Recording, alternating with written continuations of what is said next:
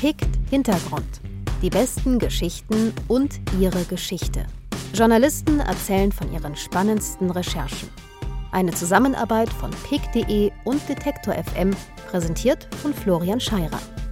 Schönen guten Abend, vielen Dank, dass ihr gekommen seid.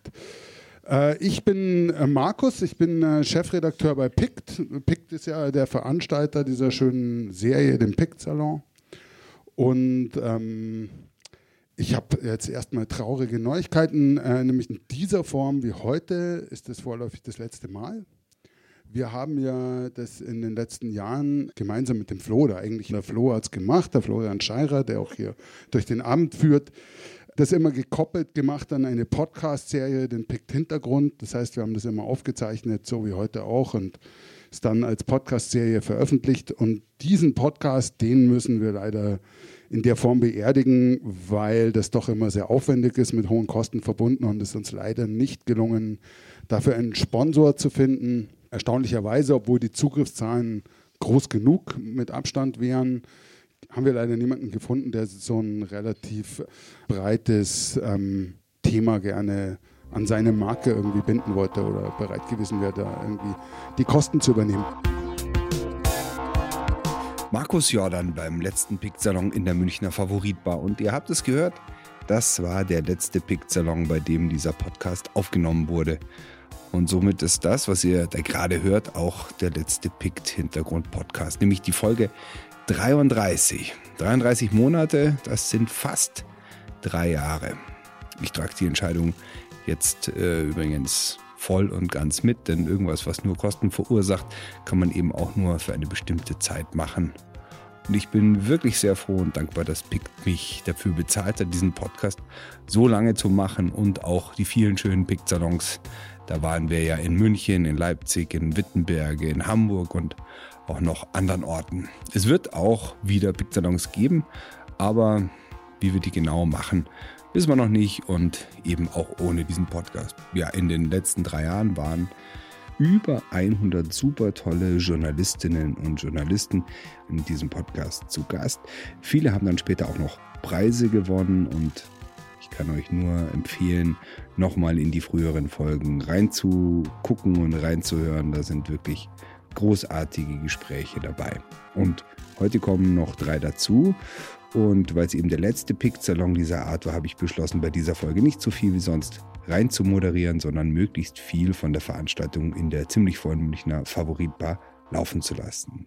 Es freut mich sehr, dass ihr wieder alle da seid. Und äh, ich finde auch, dass heute wieder die Themen echt äh, wirklich ganz besonders gut sind. Heute sind da, ihr seht es da oben, die Verena und der Timmern, ihr seht die aber auch gleich in echt.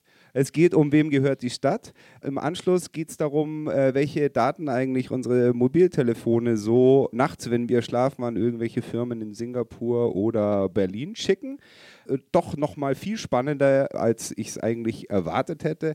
Und am Ende Alexander Endres extra aus Hamburg gekommen, Autorin und bei Zeit Online auch Journalistin, die Mexiko bereist hat und ein Buch darüber geschrieben hat. Und ich übergebe jetzt gleich an Verena. Verena Nille ist äh, Chefredakteurin von BR Recherche, BR Data beim Bayerischen Rundfunk, Investigativ- und Datenjournalismus. Bitte einen warmen Applaus für die Verena.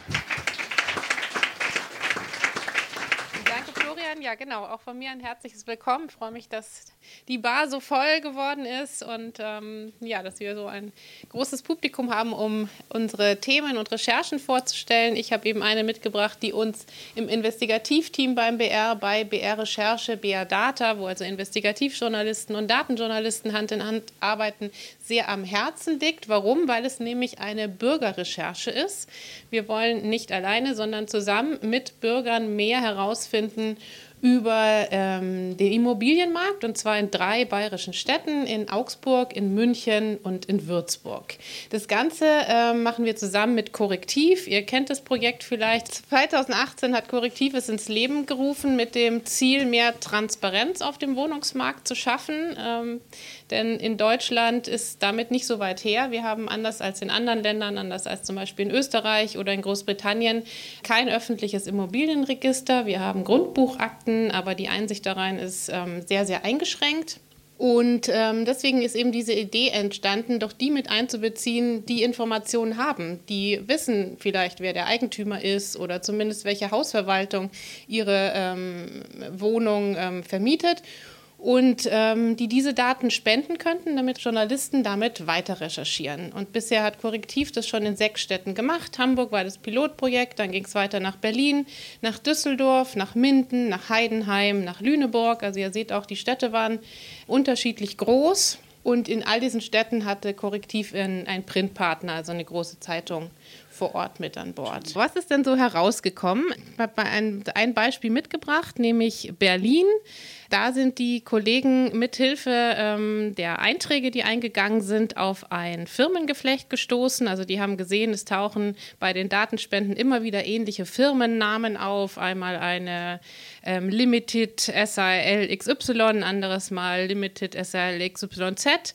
Und dieser Spur sind die Journalisten gefolgt und ähm, sind auf eine ähm, Familie aus London gestoßen, eine Milliardärsfamilie, und haben herausgefunden, dass diese Familie mindestens 3000 Wohnungen in der Stadt besitzt und das unter einem Geflecht von Briefkastenfirmen verschleiert hatte. Nicht mal der Senat hatte diese Firma auf dem Schirm und als die Kollegen weiter recherchiert haben, konnten sie eine Spur verfolgen bis in ein ja, klassisches Steuerparadies. Das heißt also, der Stadt Berlin sind mit diesem Geflecht, was keiner so kannte, auch noch Steuereinnahmen verloren gegangen. Und sie haben dann auf klassische ähm, Rechercheweise eben sich auch noch einen sonstigen Überblick über den Immobilienmarkt verschafft und haben dann festgestellt, dass diese Pierce-Gruppe, die Familie Pierce, da immerhin ähm, Top 12 der Eigentümer in, in Berlin ist. Dann haben sie natürlich ähm, ihre Recherchen auch in große Artikel gegossen und veröffentlicht und haben für diese Recherchen auch zuletzt den Deutschen Reporterpreis erhalten. Wenn ihr euch an die Städte erinnert, dann waren die ganz gut über Deutschland verteilt, aber es waren noch keine im Süden dabei und deswegen haben wir uns gefreut, dass Korrektiv bei uns angeklopft hat und gesagt hat, wir wollen doch eigentlich mal in den süddeutschen Raum auch, weil hier auch das Thema Wohnen ein besonders brisantes ist und die Lage im, auf dem Immobilienmarkt in vielen Städten ganz besonders angespannt.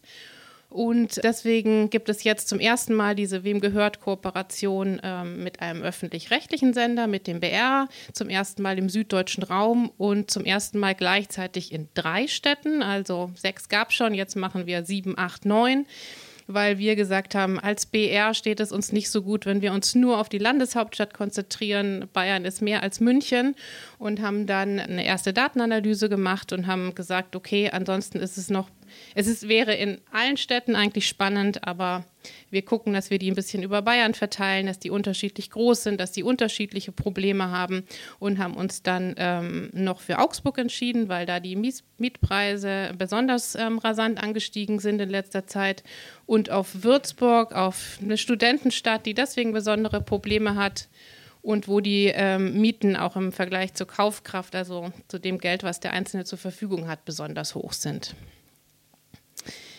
Welche Erkenntnisse erhoffen wir uns von der Recherche? Eben plakativ gesagt mehr Transparenz auf dem Immobilienmarkt. Also welche Player sind überhaupt aktiv, die vielleicht auch noch niemand auf dem Schirm hat? Welche Rolle spielen Kapitalgesellschaften? Wo landet denn eigentlich die Miete? Wo geht die denn wirklich hin, wenn da eine Hausverwaltung ähm, draufsteht? Zu welchem Firmenkonstrukt gehört die vielleicht? Also wer profitiert davon? Wer treibt die Preise ähm, in die Höhe? Das war so ein Ergebnis in Hamburg, dass da ähm, erstaunlicherweise eine der großen städtischen Wohnungsbaugesellschaften die Preise ganz schön mit antreibt. Ja, und natürlich im Zentrum stehen die Mieter. Was bedeutet das für die Menschen, die in diesen ähm, Städten und auf diesem Markt ähm, wohnen müssen? Also eben, wie gesagt, es geht darum, Strukturen und Muster zu erkennen. Wir werden oft auch gefragt, ja, aber ist es denn dann überhaupt ähm, repräsentativ? Ähm, nein, also wir nutzen diese Informationen, die, die wir mit der Recherche sammeln können, um eben ein Schlaglicht zu werfen auf den Immobilienmarkt, um ja, Strukturen und Muster zu erkennen, rauszufinden, vielleicht, wo ähm, gibt es noch viele private Eigentümer, wo verändert sich der Markt, auch hin zum Investorenmarkt. Ähm, wir wollen Missstände dabei aufdecken, also wir hoffen auf bislang unbekannte Probleme zu stoßen und darüber berichten zu können. Ähm, und immer mit dem Ziel, bessere Informationen bereitzustellen, als, als all die jetzt haben, die, versuch, die sich mit den Problemen auf dem Wohnungsmarkt beschäftigen und versuchen, Lösungen zu finden, damit man eben ja, bessere, also zielgenaue Strategien entwickeln kann, um dieses Problem da ein wenig in den Griff zu bekommen. Und es geht uns eben auch darum, ähm, Diskussionen nochmal anzustoßen, Plattformen zu schaffen, Austausch zu fördern. Es geht nicht darum, einen Keil zwischen Mieter und Eigentümer zu treiben. Ähm, auch die Eigentümer sind aufgerufen, mitzumachen und Informationen zu spenden und auch ihre Geschichten zu erzählen, damit einfach ein umfassenderes ähm, Bild entstehen kann die Daten, die bei uns eingehen, ähm, die verifizieren wir ähm, und ja, fangen auch zeitgleich an, an zu recherchieren. Da sind kleinere Hinweise dabei, da sind Studenten aus Würzburg, die schreiben, ähm, ja, dass sie in so runtergekommenen Wohnungen mieten müssen, dass sie so die, an der Let die letzten in der Kette sind auf dem Wohnungsmarkt. Da sind Eigentümer dabei, die schreiben, ja, aber und was ist mit unseren Problemen, mit den Mietern, die nicht zahlen und die die Wohnung vermüllen? Ähm, und da sind auch schon erste investigative Spuren dabei, ähm, Firmennamen, zu denen wir anfangen zu recherchieren.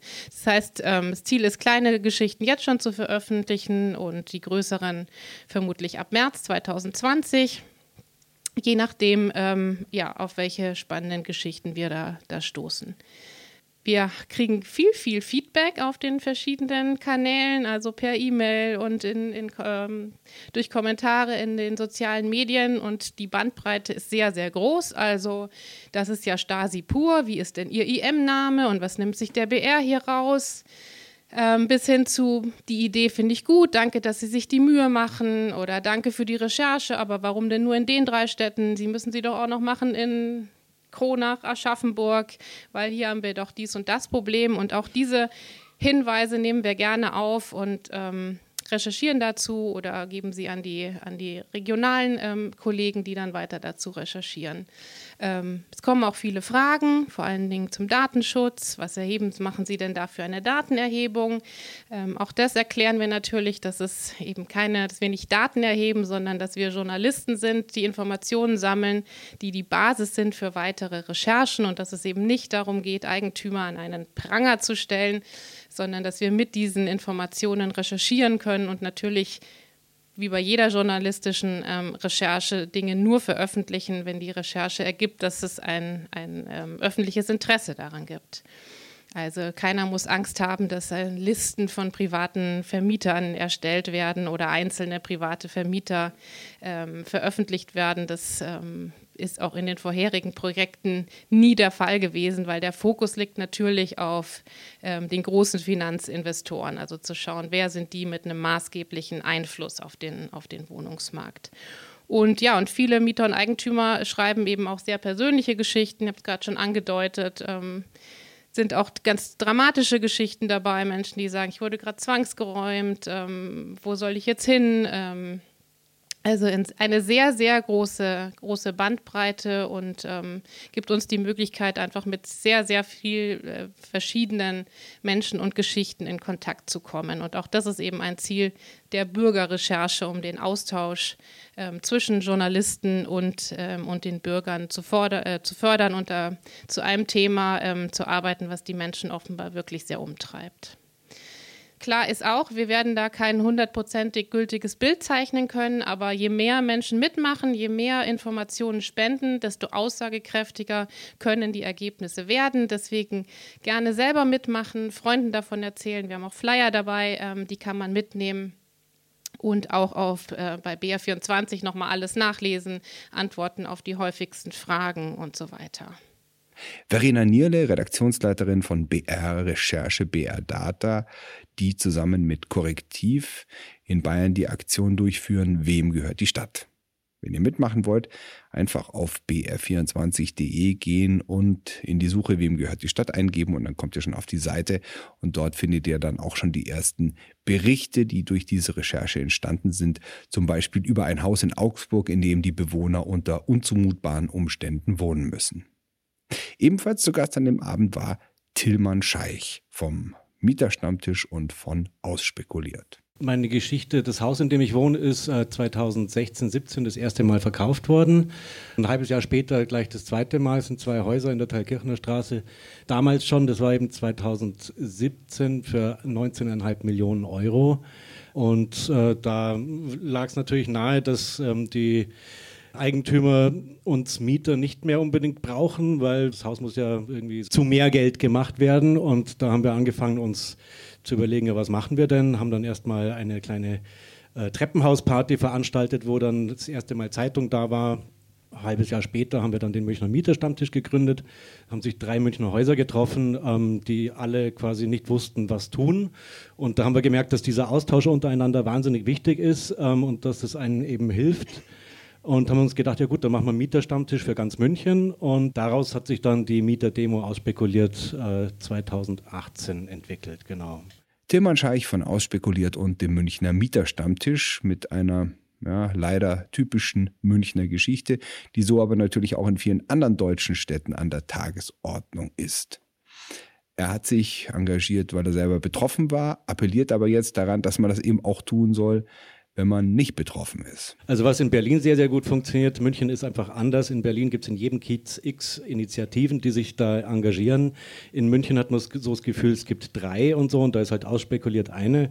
Ich glaube, es ist einfach Zeit, dass man sich mehr einbringt, sich mehr dafür interessiert, was passiert in meiner Stadt überhaupt, was passiert in der Nachbarschaft, weil wir alle sehen, wie das auseinanderdriftet. Und ja, da kann, kann, kann, man zum Beispiel am 28. März ist eben Housing Action Day in ganz Deutschland, werden da Demonstrationen gemacht. Wir machen auch wieder eine und haben jetzt einen großen Partner, weil das Thema ist, geht ja viel weiter. Äh, zufälligerweise macht der VDK, der Sozialverband, der größte deutsche Sozialverband, am selben Tag auch eine Demo in München. Und nachdem günstige oder bezahlbare Mieten gerade in der Rente auch ein Riesenthema sind, also quasi ein Baustein, um, um, um, um ein Leben im Alter auch zu garantieren, haben wir gesagt, hey, wir machen das einfach gemeinsam. Also wir machen zwei, zwei Demonstrationen, aber wir treffen uns dann in der Mitte und machen eine gemeinsame Abschlusskundgebung. Tillmann Scheich und davor Verena Nierle über die Frage, wem gehört die Stadt und über Wohnen und Mieten. Gleich geht's weiter mit der Frage, welche Daten verschickt mein Handy eigentlich so an wen? Davor aber Musik. Hier ist das Seppalot Quartett aus München mit News for You, gerade erst erschienen und wie ich finde sehr, sehr gut.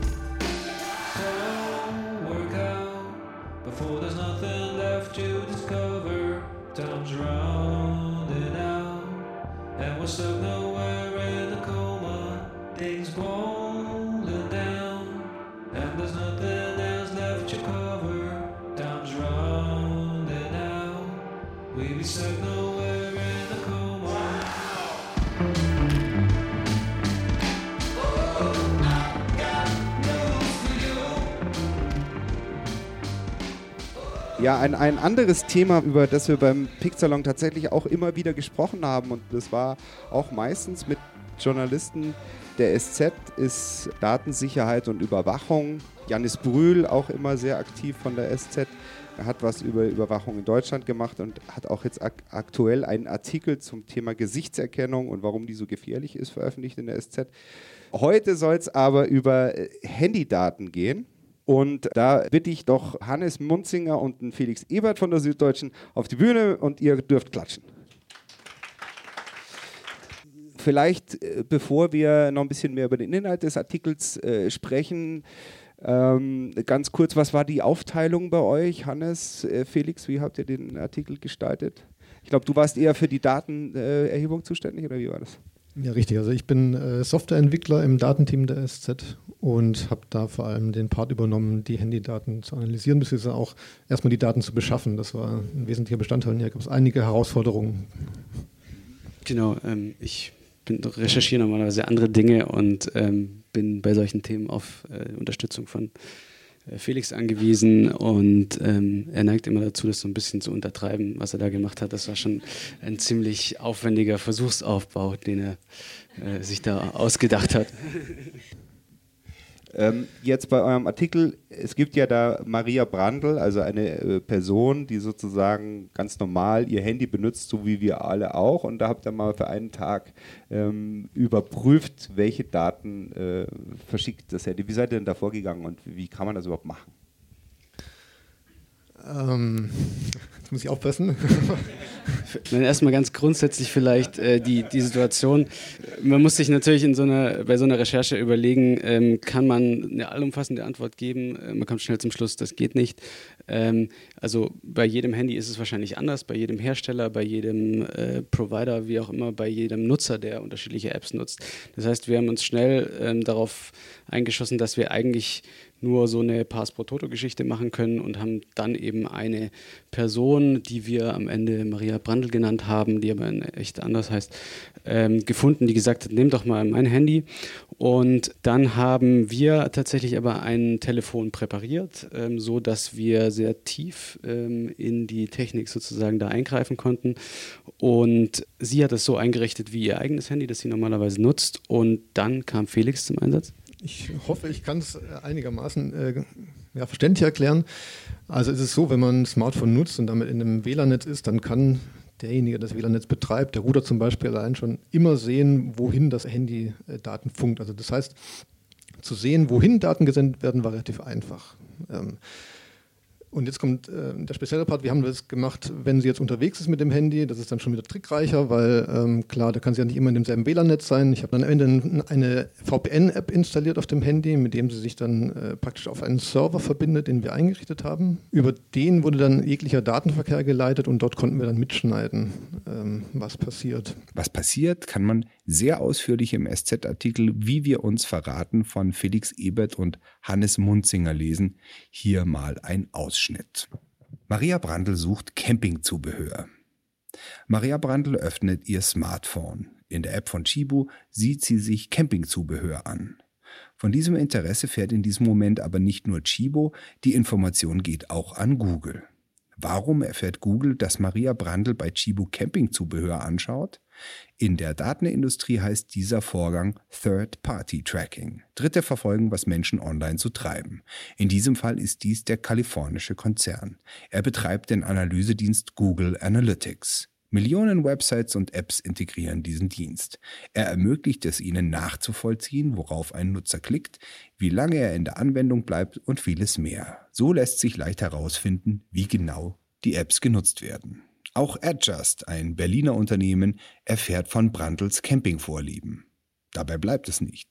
Adjust und Google erhalten zudem eine Nummer, die die Münchnerin eindeutig identifiziert, vergleichbar mit einer Steuernummer. Die Analyse des Datenverkehrs von Maria Brandls Smartphone ergab, dass die meisten ihrer Apps diese Nummer auslesen und übertragen. Diese sogenannte Werbe-ID ist für ein Phänomen mitverantwortlich, das wohl jeder schon einmal erlebt hat. Man sucht in einer App nach einem Produkt, zum Beispiel einem Schlafsack, und ab diesem Moment erscheinen auch in anderen Apps Werbeanzeigen für genau diesen Schlafsack. Man kann diese Nummer loswerden, durch eine neue ersetzen und so die Werbung abschütteln. Smartphones mit Apple oder Googles Android-Betriebssystem erlauben das in den Systemeinstellungen doch ist diese Funktion gut versteckt und für die Datenunternehmer ist es leicht herauszufinden, wer sich hinter einer neuen ID verbirgt. Ja, das war mal ein Ausschnitt aus dem Artikel von Felix Ebert und Hannes Munzinger. Später wird es dann noch viel gruseliger, was nachts so irgendwelche asiatischen Apps in der Gegend rumschicken. Lest es euch durch. Aber jetzt zurück zum Picksalon, wo Felix Ebert und Hannes Munzinger zu Gast waren. Maria macht so ganz normale Sachen, also Sachen, die wie man halt so sein Handy nutzt. Was ist da rausgekommen? Ja, also grundsätzlich erstmal die wichtige Erkenntnis ist so, es geht nicht nur an den, bei dem du suchst, also Amazon oder Chibo hatten wir zum Beispiel als Beispiel oder den Kosmetikshop. Also man denkt ja, man ist irgendwie in einer 1 zu 1 Beziehung. Ähm, aber es geht natürlich auch an viele andere, also an Services, die irgendwie so Tracking betreiben. Es geht aber auch unter anderem wieder oft an Facebook. Das ist auch so eine Erkenntnis. Also man nutzt eine App, die eigentlich nicht von, zu Facebook gehört oder sowas, aber in dieser App steckt auch Facebook. Ähm, das heißt, ich ähm, will mir ein Shampoo kaufen und denke, ich mache nichts mit Facebook. Vielleicht habe ich auch gar keinen Facebook-Account, aber Facebook weiß trotzdem, dass ich, dass dieser Handynutzer äh, nach Shampoo suche. Und was ich da sehr markant fand und auch äh, jetzt durch die Recherche gelernt habe, ist, ähm, dass eigentlich immer die Werbe-ID dabei steht und die eine unheimliche Aussagekraft hat, das muss ich gar nicht vorstellen kann. Die? Eine Werbe-ID, das ist eine eindeutige ID auf dem Smartphone, ähm, die sich jede App nehmen kann für Werbedienste, die meistens unverändert ist. Man kann die ändern, das weiß aber kaum jemand, dass man die ändern kann. Man kann das auch einschränken, die Nutzung macht aber auch kaum jemand. Und die wird eben immer mit übertragen und dadurch ist die Profilbildung ganz einfach, weil dann siehst du, aha, hier hat derjenige nach einem Shampoo gesucht und da ist die dabei und beim nächsten App suchst du nach irgendwas ganz anderem und dann ist auch wieder die dabei und du kannst da schöne Profile erstellen. Ja, ich kann mich erinnern, ich habe einen Artikel Google Analytics ist super wichtig, dann Adjust, eine äh, Werbe, personalisierte Werbefirma, glaube ich, in Berlin sitzt. Was machen die? Ähm, da geht es eher um Analytics, wenn ich es äh, richtig äh, im Hinterkopf habe, aber das ist auch so eine, ähm, so eine Schiene. Also ähm, wiederum auch Facebook zum Beispiel ähm, gibt Apps die Möglichkeit, so einen Baustein äh, von sich einzubauen. Ähm, und darüber können die so Analysedaten eben erfassen. Also ein App-Betreiber, der meinetwegen einen Shampoo-Shop hat, äh, sagt, ich will irgendwie ähm, Informationen über meine Kunden sammeln. Dazu braucht er irgendwie eine Software. Und dann sagt Facebook, naja, nimm doch unsere, die kriegst du kostenlos. Aber äh, dafür sammeln wir halt Daten ein. Und deswegen ist dieses Analytics-Ding eben ähm, auch oft verseucht sozusagen. Ja, aber der, also als Entwickler ist es dann teilweise auch noch so, man will vielleicht einfach nur den Nutzern ermöglichen, dass sie sich per Facebook einloggen können, äh, anmelden können.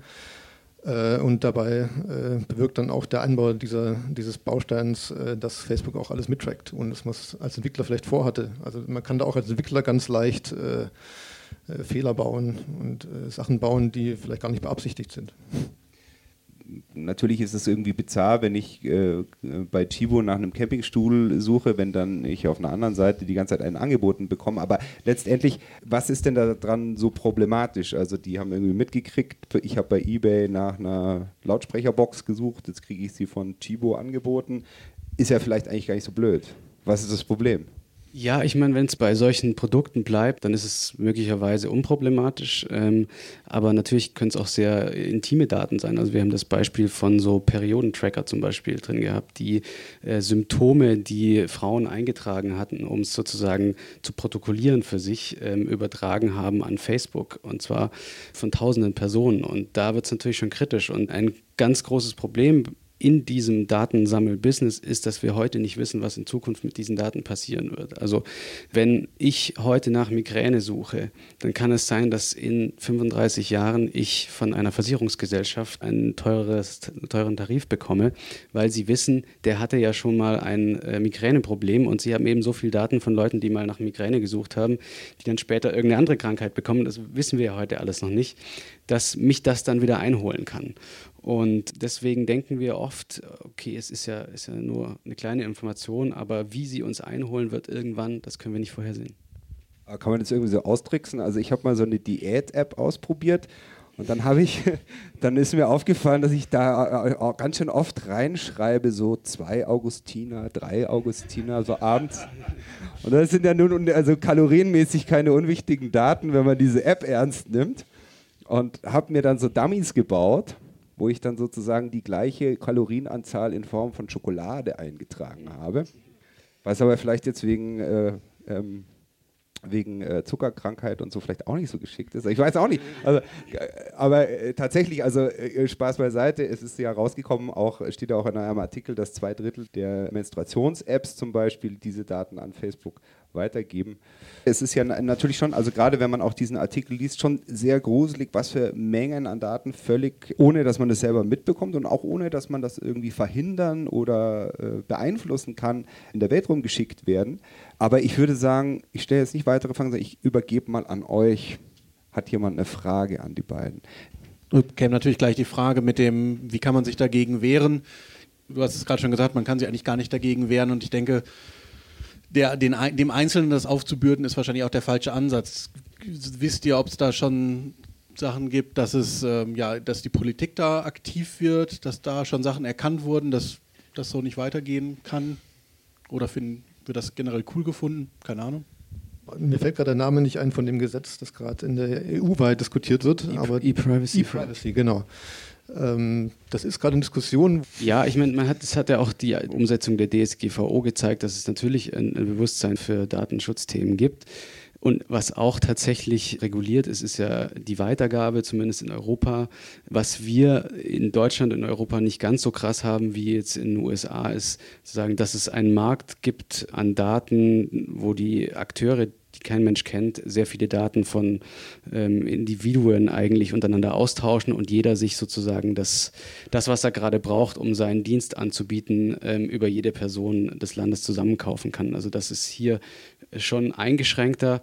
Grundsätzlich ist es aber natürlich notwendig, dass jeder Einzelne auch ein Bewusstsein dafür schafft, dass er eben digitale Dienste nicht nutzen kann, ohne Spuren zu hinterlassen. Also nicht mal eine Website aufrufen kann. Deswegen haben wir das, was ganz am Anfang dieses Artikels steht, eben eingebaut, dass, dass man auch sieht, nur durch das Aufrufen eines Artikels hinterlasse ich schon Spuren und da beginnt eigentlich der Datenschutz. Genau, also und zum Beispiel Chrome, äh, also der Chrome-Browser trägt jetzt eine Initiative voran, dass diese Daten jetzt nicht mehr an Webseiten übertragen werden. Also es tut sich auch technisch was. Und auch die DSGVO, ich meine, da laufen dann auch jetzt Klagen und Verbesserungen, dass man vielleicht dann äh, nicht nur jetzt einen Cookie-Banner äh, sieht, dem man ihnen nur zustimmen kann. Da haben wir auch so ein Beispiel gesehen bei eBay Kleinanzeigen, wurde man dann sogar explizit gefragt, was stimmst du zu? Aber während man das gesehen hat, wird schon im Hintergrund, werden schon Daten von einem übertragen. Und momentan ist es, und auch bei Cookie-Bannern, das sind ganz viel auch falsch implementiert. Ähm, also ich glaube, da, da, kann sich auch mit der aktuellen Rechtsprechung noch was tun, wenn da ein bisschen äh, die Klagen ausgefochten sind. Felix Ebert und Hannes Munzinger über ihre Recherche zu Handydaten. Könnt ihr nachlesen auf den Seiten der SZ, allerdings hinter der Paywall. Es gibt aber die Möglichkeit, einen Monat alles kostenlos zu lesen. Hier im Pikt Hintergrund geht's gleich weiter mit Alexandra Endres Mexiko-Buch. Davor aber Musik von Merkat Merkat, ebenfalls aus München, mit ihrem neuen Track One Piece for Synthesizer.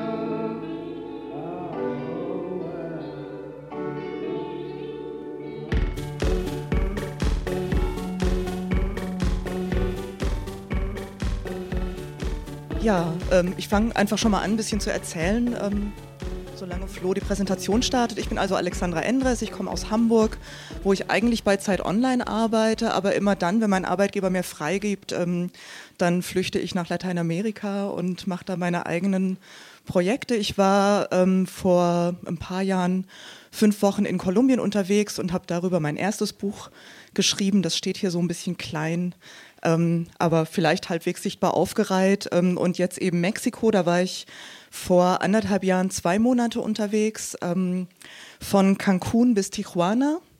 Die Karte kann ich gleich zeigen. Ähm, und habe also versucht, in jedem Ort, in dem ich war, möglichst interessante Menschen zu treffen und darüber zu schreiben, also die Geschichten dieser Menschen aufzuschreiben. Und ein bisschen was habe ich euch heute mitgebracht. Das ist die Karte. Also man kann hier sehen, hier in Cancun bin ich angekommen, ähm, habe mich da ein bisschen mit den Maya beschäftigt, die man ja so kennt von den Pyramiden und den archäologischen Städten, die entweder am Strand oder im Urwald ganz malerisch so vor sich hin äh, verfallen oder auch erhalten werden. Ich habe moderne Maya getroffen, unter anderem eine Sängerin, die auf Maya singt und dadurch versucht, sich für ihre alte Kultur, ihre Sprache einzusetzen. Deren Geschichte werde ich gleich vorlesen. Die Menschen, die dort dafür kämpfen, dass Maya wieder als eigenständige oder gleichwertige Sprache neben dem Spanischen auch anerkannt wird, die Stimmen werden immer lauter. Die fordern zum Beispiel auch, dass Schulunterricht auf Maya abgehalten werden soll. Da war ich also ein paar Tage, bin dann weitergereist an die Grenze zu Guatemala, das ist Tenosique, das ist hier. Da sind jetzt auch wieder die Migrantengruppen unterwegs, von denen ihr vielleicht in den Nachrichten gesehen und gehört und gelesen habt. Da war ich in einer Migrantenherberge, habe die Geschichten der Menschen aufgeschrieben, die dort angekommen sind. Zu dem Zeitpunkt bin weitergereist über San Cristobal de las Casas, wo ich noch mal ganz anders mit, mit Maya-Kultur ähm, in Berührung gekommen bin.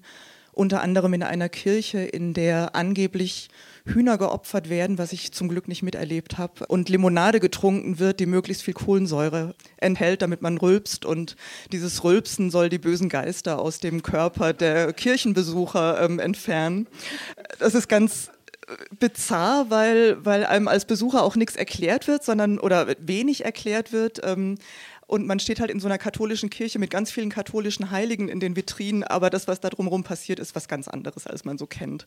Also auch das ist so eine Mischung aus, aus Maya-Tradition und katholischer Tradition.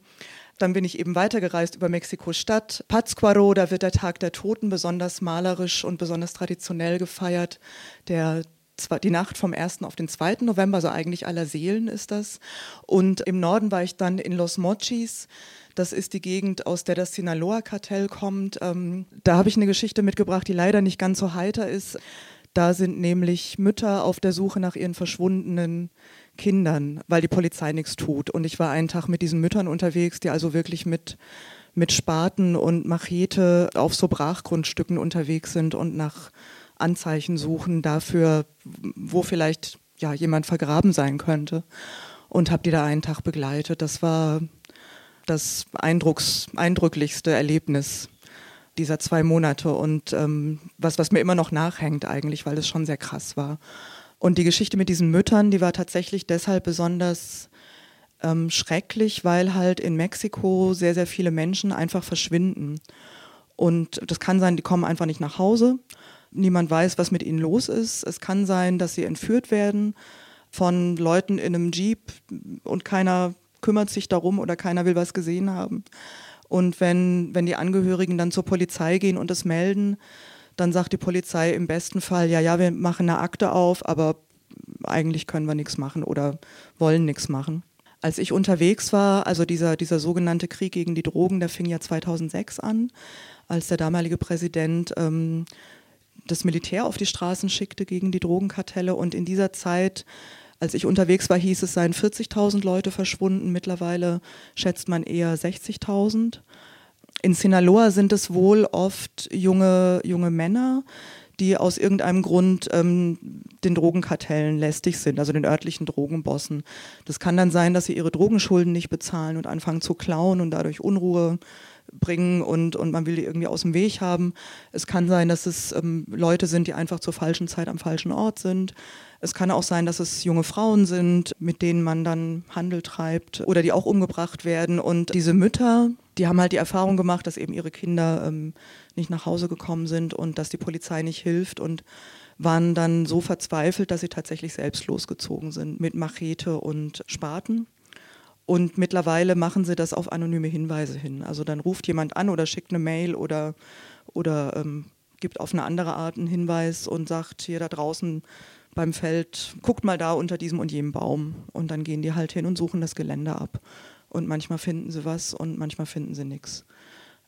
Die Suche, bei der ich dabei war, und da haben sie nichts gefunden. Und ähm, links sieht man Mirna, das ist die Gründerin dieser Gruppe, die hat also ihren Sohn verloren, mittlerweile wieder gefunden, ähm, also seine Überreste wieder gefunden, tatsächlich, und, und konnte ihn begraben. Ähm, Sie hält ein Plakat der, der jungen Männer, die verschwunden sind. Die in der Mitte ist Lisbeth. Ähm, nach ihrer Tochter haben wir gesucht an diesem Tag. Sie hat ein T-Shirt an äh, mit, dem, mit dem Foto ihrer Tochter. Das sind diese T-Shirts, die die Mütter tragen. Und Dulcina, also die, die Mütter tragen, wenn sie auf die Suche gehen. Dulcina ist eine Reporterin, eine Radioreporterin aus Los Mochis, die mittlerweile aber selber auch Betroffene ist. Und über Dulcina habe ich also diese Gruppe auch kennengelernt. Hier fahren sie raus auf dieses Brachgrundstück vor der Stadt. Das hier ist der Slogan, den sie, den sie auf, die, auf ihre T-Shirts haben drucken lassen. Ich werde suchen, bis ich dich finde. Ähm, und wie gesagt, bei manchen ist es auch schon gelungen, die, die Überreste zu finden. Es gibt ganz, ganz selten auch Fälle, in denen Verschwundene lebend gefunden werden oder lebend nach Hause zurückkehren. Aber die kann man eigentlich an der Hand abzählen, ähm, mehr oder weniger. Lisbeth Ortega kann sich, kann sich noch gut an den Tag erinnern, an, an dem ihre Tochter verschwand. Es war der 9. Februar 2016.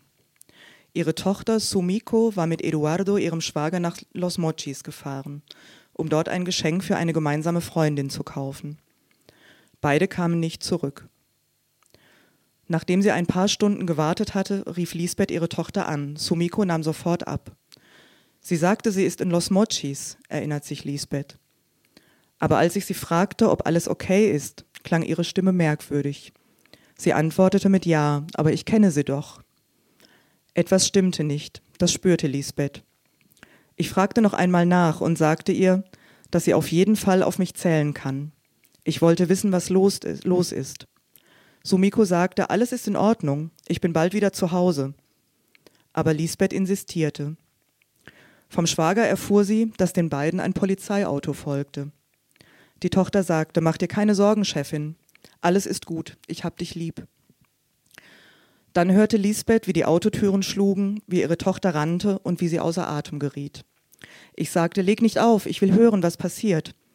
Sie sagte, alles ist gut, Mama, ich hab dich lieb. Ich sagte noch einmal, leg nicht auf. In dem Moment brach die Verbindung ab. Immer wieder rief Lisbeth an, das Handy klingelte, aber niemand nahm ab. Irgendwann war das Telefon tot. Später erfuhr Lisbeth, dass Eduardo in dieser Nacht bei Freunden angerufen hatte um sie, und sie um Hilfe bat. Etwa 50 Minuten, nachdem sie die Telefonverbindung zu Sumiko verloren hatte. Aber es kam keine Hilfe. Die Freunde wussten nicht, wo genau sie die beiden hätten suchen sollen. Lisbeth war wie paralysiert. Mit Eduardos Mutter ging sie dann zur Polizei. Sie sprachen mit Journalisten und Menschenrechtsaktivisten. Ihr Mann schickte sie zu den Rastreadoras. Das ist diese Gruppe von Frauen. Das heißt übersetzt so viel wie Fährtensucherin oder Fährtenleserin. Aber Lisbeth war nicht in der Lage, die Gruppe aufzusuchen. Ich war blockiert, sagt sie, monatelang. Man will nicht wahrhaben, dass das eigene Kind tot sein könnte. Als ich dann das erste Mal mitging zu einer Suchaktion, wusste ich nicht, was ich tun sollte. Ich sah, wie die Mütter in der Erde suchten. Aber wie sollte ich das tun? Meine Tochter mit einer Schaufel suchen? Irgendwann grub sie doch. Sumiko wäre heute 24 Jahre alt. Warum ist sie verschwunden? Sie war wohl in schlechter Gesellschaft, sagt Lisbeth. Vielleicht hat sie etwas mitbekommen, was sie besser nicht erfahren hätte. Das ist alles, was ich weiß. Hier draußen gibt es viel Kriminalität, sagt sie, zu den Orten, an denen sie nach ihrer, nach ihrer Tochter sucht. Aber was bleibt mir anderes übrig, als selbst zu suchen? Ich habe Sumiko Gott anvertraut. Wenn er sie mir genommen hat, akzeptiere ich das. Aber er soll sie mir wieder zurückgeben, auf welche Art auch immer. Am nächsten Morgen versammeln sich die Frauen ab 8 Uhr früh in ihrer Zentrale. Etwa ein Dutzend wird heute zur Suche rausfahren aus der Stadt. Unter ihnen sind Mirna, Dulcina, Lisbeth und Reina Rodriguez, die Mutter von Eduardo, der mit Sumiko verschwunden ist. Die Frauen tragen Jeans und schwere Schuhe, langärmelige Blusen, Hüte, Halstücher und dunkle Brillen. Sie müssen sich vor der Sonne schützen. Und sie werden den ganzen Tag im Freien sein. An der Wand des Ladenlokals hängt eine grobe Schaufel. Hinter einer Trennwand steht ein Computer, daneben liegen ein paar, ein paar Papiere. Rechner, Internet, Telefon, Schaufeln und Macheten sind die wichtigsten Werkzeuge der Rastreadoras. Vor das Schaufenster haben sie ein Banner gespannt. Verschwundene von El Fuerte und Nordsinaloa steht darauf. Darunter 13 Fotos und 13 Namen, zwölf Männer und eine Frau. Die Frau ist Sumiko. Lange blonde Haare, selbstbewusst. Ein wenig spöttisch lächelt sie in die Kamera. Das Foto daneben zeigt Eduardo, blass, ernst, mit dunklen Ringen um die Augen. Er trägt eine stachelige Gelfrisur und ein schwarzes T-Shirt. Die Mütter haben einen anonymen Hinweis erhalten, wo die beiden sein könnten. In der Gemeinde Las Grullas Margen Derecha, nordöstlich von Los Mochis auf der rechten Seite des El Fuerte-Flusses. Sucht am Viehpferch und am Mesquitebaum, lautete die anonyme Botschaft. Mirna und ihre Leibwächter steigen in ihr eigenes Auto. Der Staat stellt Mirna bewaffneten Schutz zur Seite, seit eine andere Aktivistin und der Journalist Javier Valdez, der die Arbeit der Mütter begleitete, ermordet wurden. Der Rest der Gruppe drängt sich auf die Ladefläche eines Pickups und sie fahren los. Es wird gescherzt und gelacht. Das hilft gegen den Schmerz, die Ohnmacht, die Wut und die Anspannung. Widersprüchliche Gefühle seien das, hatte Blanca mir am Vortag gesagt. Man hofft, etwas zu finden und doch wieder nicht. Denn sobald du etwas findest, zerschlägt sich jede Hoffnung. Aber wenn du nichts findest, verzweifelst du. Eine gute Stunde sind wir unterwegs, passieren zwei Ortschaften, Wassergräben, Mangobäume und Felder, auf denen vereinzelt Traktoren fahren. In einem Supermarkt kaufen wir Wasser, Kekse, Energydrinks und Eis. Die Wege werden schmaler, der Asphalt dünner, brüchiger. Irgendwann gibt es nur noch Staub. Hier die richtige Richtung zu finden ist schwer. Um 11 Uhr vormittags erreichen wir den Ort, den Sie heute absuchen wollen. Brachland, weit weg von Siedlungen und Feldarbeitern. Ausgedörrte Erde, widerspenstiges Gestrüpp, wenig Wassergräben, Stechmücken, ein paar Bäume mit, mit fedrigen Blättern. Feiner weißer Salzstaub liegt über dem Boden, das Meer ist nicht weit. Der Tippgeber hatte angekündigt, jemand werde kommen, um ihnen die Stelle zu zeigen. Doch niemand taucht auf, sie müssen selbst suchen. Die Mütter ziehen ihre Halstücher über Mund und Nase und die Hüte ins Gesicht. Sie setzen Sonnenbrillen auf und streifen ihre Handschuhe über. Dann greifen sie zu Schaufeln, Stöcken und Macheten und verteilen sich über das Gelände. Ich verteile Sonnencreme auf Gesicht und Armen, setze die Sonnenbrille auf und knote ein Tuch um meinen Kopf. Die kurzen Arme meines T-Shirts gefallen den Frauen nicht, sie nötigen mich, meine Arme zu bedecken. Du bist so weiß, die Sonne wird dich noch verbrennen, sagen sie. Eine reicht mir ein T-Shirt, das ich über einen Arm legen soll, die andere gibt mir eine Jacke für den anderen Arm. Ich werfe mir beides folgsam über und folge den Frauen übers Gelände. Don Nacho läuft etwas abseits durchs Gestrüpp. Er ist der einzige Mann im Suchtrupp. Ignacio Alvarez, von den Frauen liebevoll Don Nacho genannt. Er sucht seinen Sohn, der ebenfalls Ignacio heißt. Zornig bahnt er sich mit der Machete einen Weg. Ignacio ist seit zweieinhalb Jahren verschwunden. Sein Vater hat versprochen, ihn zu finden.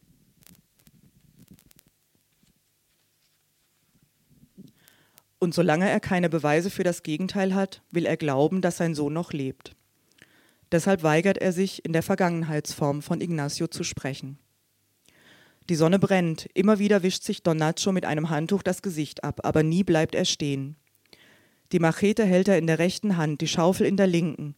Seine Augen suchen das Gelände ab. Ist die Erde irgendwo gelockert? Gibt es Mulden, Reifenspuren? Leere Bierdosen, Stoffreste, irgendwas, irgendwelche Anzeichen, dass vor den Müttern jemand hier gewesen ist, eine Last transportiert oder etwas vergraben hat. Don Nacho fischt einen Gurtfetzen aus dem Unterholz, schmutzig und vertrocknet. Da, eine Mulde. Er stößt die Schaufel ins Erdreich, um zu prüfen, ob sich der Untergrund ungewöhnlich anfühlt. Besonders weich zum Beispiel.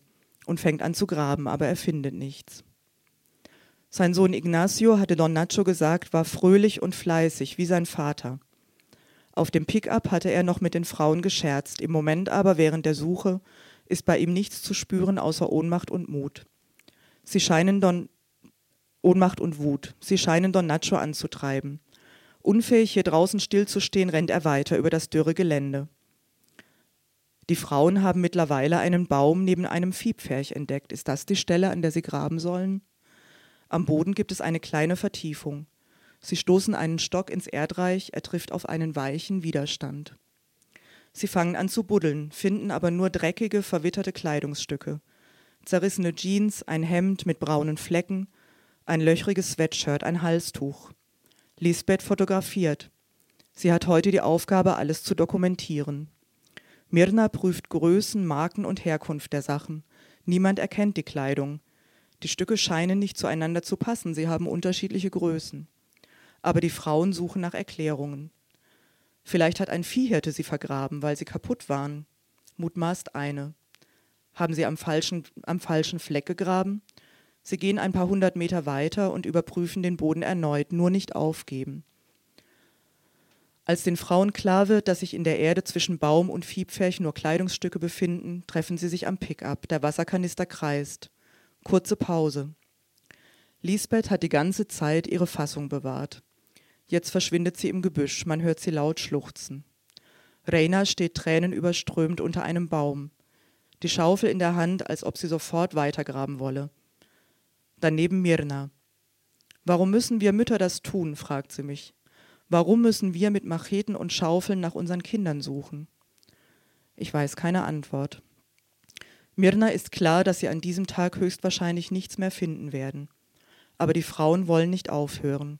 Deshalb gehen sie das Gelände weiter ab, Schritt für Schritt, Stunde um Stunde. Lisbeth läuft schnell weit voraus, den Blick, den Blick auf den Boden geheftet. Vielleicht entdeckt sie doch noch irgendwas. Irgendeinen Hinweis, der vorher übersehen wurde. Ich kann nicht bis zum Ende der Suche bleiben, ich muss einen Zug erwischen. Es fühlt sich merkwürdig an, die Frauen so zu verlassen. Ich überlasse Mirna meine halb ausgetrunkene Flasche eines Energy Drinks, als könnte ich dadurch etwas bewirken. Sie bedankt sich und sagt, hoffentlich kannst du wiederkommen. Dann bringt mich Dulcina zum Bahnhof. Später erzählt mir die Reporterin, wie es weiterging.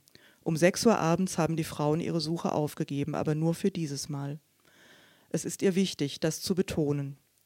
Sie fahren zurück in die Stadt und essen gemeinsam zu Abend.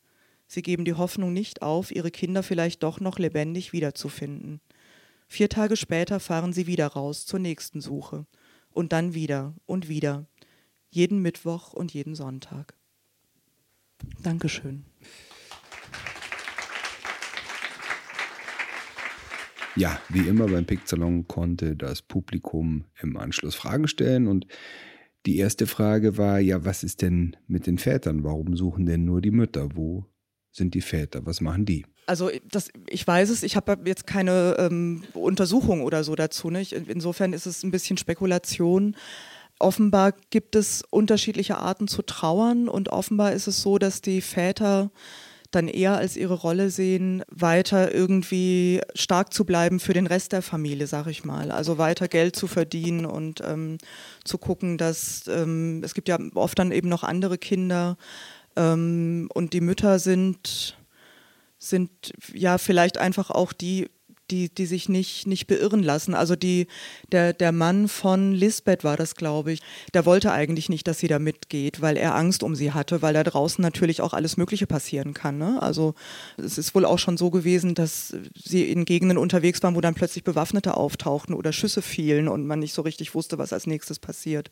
Und sie sagt halt, sie, sie als Mutter fühlt sie sozusagen diese Verpflichtung rauszugehen und zu suchen. Was ganz interessant ist vielleicht noch, also diese Frauen, ich fand das unglaublich bewundernswert. Ich weiß, also diese Kraft auch, ne, da immer wieder rauszufahren und zu suchen. Wenn die Überreste finden, dann kommt inzwischen die Polizei. Also das haben sie erreicht, dass sozusagen, sobald ähm, ein Grab gefunden wird, das dann auch gerichtsmedizinisch untersucht wird. Und auf ihre Arbeit hin ist in Sinaloa auch ein Labor eingerichtet worden in der Hauptstadt, ähm, das das eben macht mittlerweile. Das gab es vorher alles nicht. Vorher musste man die Sachen, die, die Proben, Gewebe, Gewebeproben nach, nach Mexiko-Stadt schicken. Und es gibt auch eine Kommission der Angehörigen mittlerweile. Also sie sind politisch sozusagen auch dabei. Ähm, bessere Gesetze zu erreichen, ähm, damit die Fälle eben verfolgt werden. Insofern ist es, also ist es auch ein Engagement, das über sie hinausweist und das auch durchaus was erreicht ähm, im ganzen Land oder fürs ganze Land.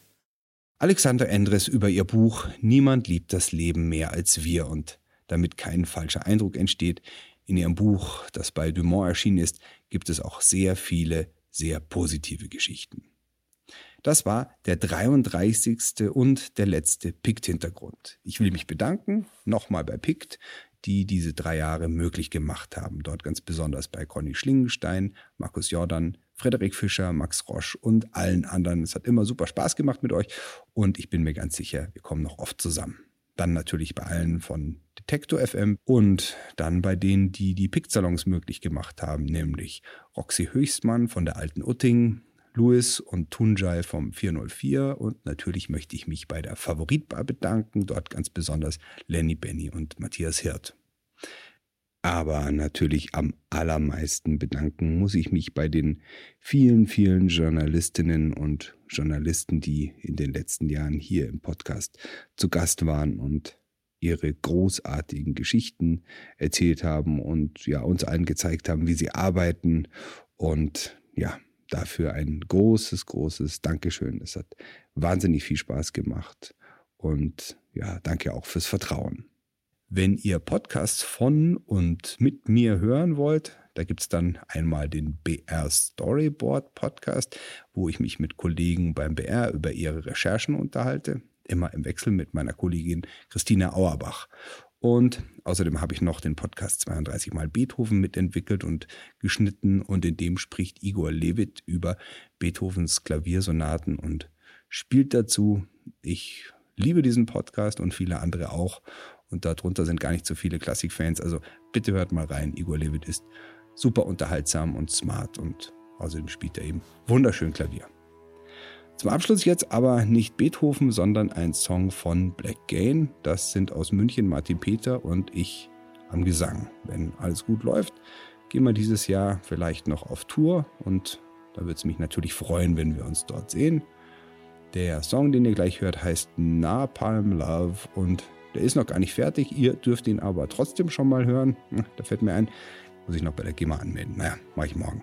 Ist schon wieder 4 Uhr morgens, wie immer, wenn ich diesen Podcast fertig kriegen musste. Na, das war's jetzt. Vielen Dank fürs Zuhören. Ciao.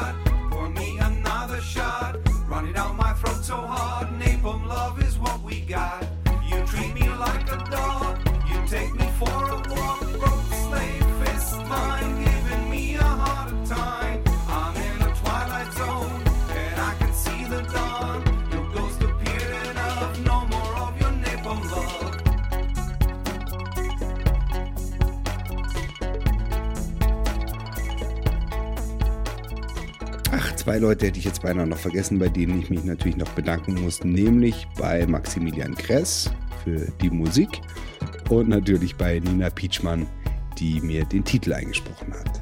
Dankeschön. Pickt Hintergrund. Die besten Geschichten und ihre Geschichte.